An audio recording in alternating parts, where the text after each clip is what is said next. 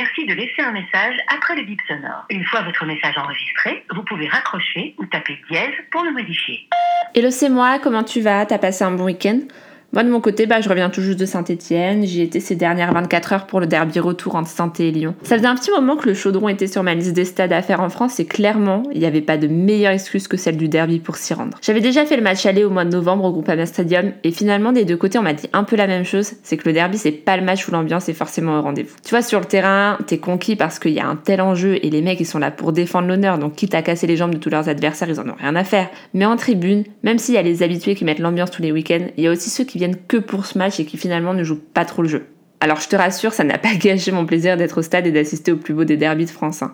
Tu sens que le stade est sélectrice, qu'il est important que le tifo soit réussi, que les stadiers sont aux aguets partout, là, prêts à intervenir au moindre pas de travers. J'ai jamais vu ça en France, enfin c'est clairement pas un match comme les autres. Hein. Puis surtout, après avoir assisté à Paris-Guingamp samedi et ce 9-0 où à la fin en fait tu sais même plus comment célébrer un but parce que t'es plus dépité pour Guingamp que content de voir un record au Parc des Princes, j'avais vraiment l'impression de respirer la passion du football. C'est pas facile à expliquer comme ça mais vraiment tu vois, dans Scope Nord, j'avais l'impression que les gens étaient dix fois plus derrière leurs équipes que les gens au Parc des Princes. Peut-être qu'à Paris on est devenu trop confiant, on sait déjà que Paris est au-dessus et on parie donc plus sur le nombre de buts que va mettre Mbappé que si Paris va vraiment gagner. Enfin tu vois, il n'y a pas de doute finalement. À Paris, on vient plus pour le spectacle que pour la passion du foot et c'est devenu l'illustration du football en guise d'entertainment, tu vois.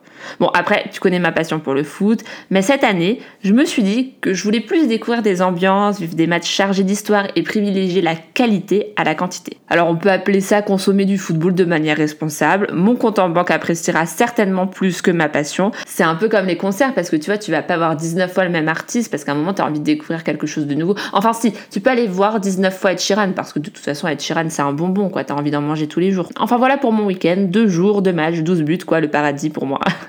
Euh, rappelle-moi si t'as le temps et sinon, bah, bonne semaine en tout cas. Euh, c'est le début, mais tout va bien se passer. Je t'embrasse et à plus tard.